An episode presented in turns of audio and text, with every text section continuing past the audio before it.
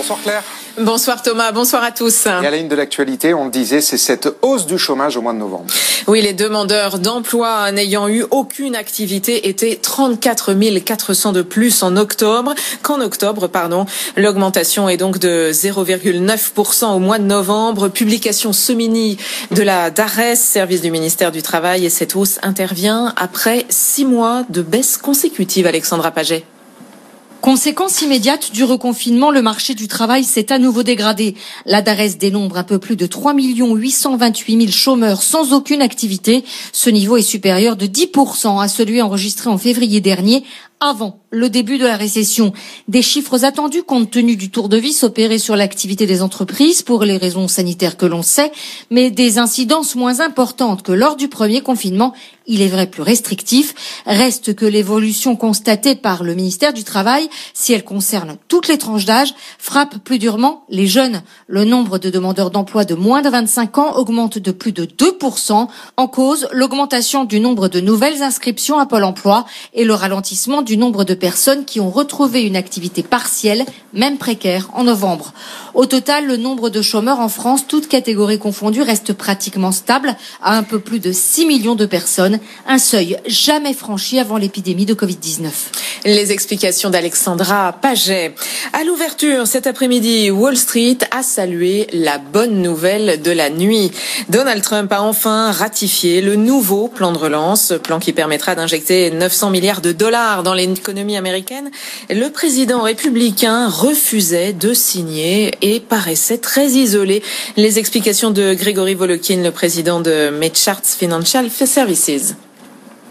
Ce plan d'aide avait été négocié par le cabinet de Trump, par euh, M. Mnuchin, le secrétaire au, Trésor, euh, et il avait été voté aussi bien par la Chambre des représentants que par le Sénat. Donc en fait, euh, tout le monde était d'accord pour ce plan d'aide. Et le fait que Trump ne veuille pas le, signer mettait vraiment les républicains en porte-à-faux. Donc je dirais gros soulagement évidemment pour, pour tous les Américains qui vont avoir de l'aide très nécessaire en ce moment, mais soulagement aussi pour les républicains qui auraient été face là à des explications extrêmement difficiles à donner à leurs électeurs pourquoi Trump, tout simplement, ne signe pas un plan qui va prolonger leur droit au, chômage. Et Donald Trump a également euh, signé la loi budgétaire permettant ainsi d'éviter un shutdown. Et plus clair dans l'actualité, bien sûr, bah, il y a le Brexit, hein, Brexit J-4 et Paris aujourd'hui qui nous dit qu'il sera très vigilant dans la mise en œuvre et l'application de l'accord trouvé entre la Grande-Bretagne et l'Union européenne. Oui, un accord que la France soutient, bien sûr, comme les autres membres de l'UE.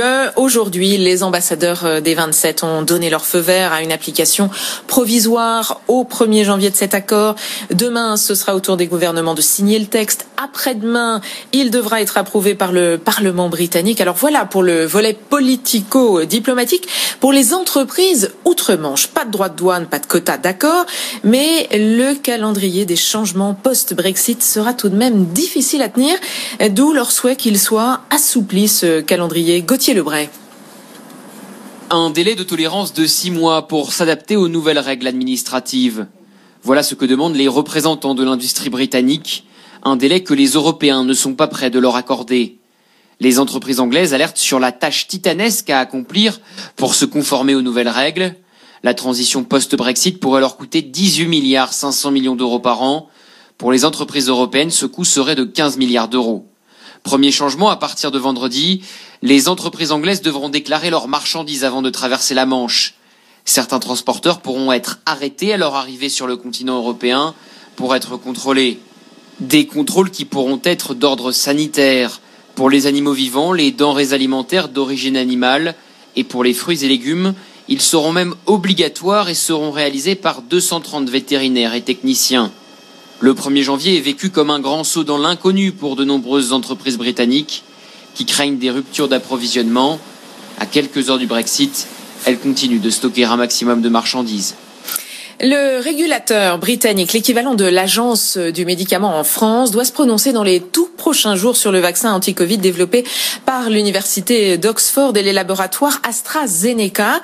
Cette autorisation de mise sur le marché est extrêmement attendue, d'autant plus attendue que les doses en question ne nécessitent pas d'être conservées au froid. Autre avantage, et non des moindres, il ne coûte pas cher ce vaccin. AstraZeneca assure qu'il protège totalement contre les formes graves du corps mais en novembre, des essais au Brésil avaient montré que selon les protocoles mis en place, eh bien, ce vaccin pouvait n'être efficace qu'à 70%. La livraison des vaccins Pfizer BioNTech cette fois est légèrement retardée dans huit pays européens, parmi eux l'Espagne et à Madrid, le ministère de la Santé a annoncé que l'usine belge de Pur où sont fabriqués les vaccins avait eu un problème logistique en Espagne. Quelques vaccinations ont déjà eu lieu hier, mais il faudra donc attendre demain pour la poursuite de cette campagne, le temps que les précieuses doses soient acheminées. 18h07 sur BFM Business. On part chez Peugeot à Sochaux. Les salariés devaient reprendre le travail le 4 janvier prochain, mais finalement, ils ont été volontaires pour retourner sur les lignes de montage dès aujourd'hui. Oui, 700 euh, salariés de PSA ont répondu à l'appel de la direction, car avec la crise sanitaire, le constructeur automobile n'avait pas pu répondre à la demande pour certains de ses modèles, Nathan Cocompo. Au premier confinement, l'usine de Sochaux avait dû fermer durant six semaines avant de redémarrer très progressivement, sans pour autant retrouver la production d'avant-crise. En cette fin d'année, chaque jour de production est donc important, notamment avec la forte demande pour les modèles 3008 et 5008 dans le top 10 des SUV les plus vendus en France. 700 salariés se sont portés volontaires pour sortir 400 véhicules par jour, soit un quart de la cadence normale. Ils recevront une prime de 75 euros et trois jours de congés supplémentaires. Traditionnellement fermé entre les fêtes, le fief de Peugeot à Sochaux sera le seul site PSA à rester ouvert. L'usine n'avait connu cette décision que l'an dernier pour assurer là aussi une forte demande pour les 3008. Malgré cette mesure exceptionnelle, difficile de compenser le manque à gagner. Même si PSA a plutôt bien résisté à la crise, le nombre de véhicules produits en 2020 devrait être très inférieur à celui de 2019, une année record avec 515 000 unités. Et puis dans le secteur de la livraison, c'est une victoire qui pourrait faire jurisprudence, qui pourrait faire effet euh, boule de neige claire. Oui, depuis aujourd'hui, les 200 coursiers de la plateforme Uber Eats à Saint-Étienne sont un peu mieux payés. Ils ont obtenu un taux horaire euh, minimum, résultat de plusieurs jours de grève très suivis. Les explications de Théo Népipvoda. À Saint-Étienne, Uber Eats a pris en compte les revendications de ses livreurs. Désormais, la plateforme leur assure une rémunération minimum, 10 euros de l'heure pour les livraisons du midi, 12 euros pour les livraisons du soir, à condition d'avoir effectué suffisamment de courses. Uber Eats rétablit également la prime de pluie de 1 euro par livraison, prime qui existait avant le premier confinement. Ces mesures sont inédites en France, mais elles pourraient faire tache d'huile et toucher d'autres villes et même d'autres plateformes. D'autant plus que de nouvelles mobilisations des livreurs sont prévues après les fêtes. Si cette rémunération minimum se généralise, Uber Eats verrait ses marges déjà faibles se réduire. Une position qui serait difficile à tenir dans un marché toujours plus concurrentiel. Les explications de Théo Népip Vaudin. Et elle n'a pas de masque. Et pourtant, elle résiste très bien à la crise de, du Covid. De façon étonnante, sa principale arme, son lasso magique. Wonder Woman, super-héroïne à la force démoniaque, redonne des couleurs au cinéma américain. Malgré la crise sanitaire, le blockbuster Wonder Woman 1984 a permis à la Warner Bros. de réaliser plus de 16 millions de dollars de recettes outre-Atlantique. Le deuxième opus des aventures de Wonder Woman est sorti le 25 décembre simultanément sur grand écran et sur la plateforme de streaming. Une stratégie visiblement gagnante mais qui ne fait pas l'unanimité. Disney par exemple refuse ce système de double sortie. Et puis on fait un point sur les marchés maintenant.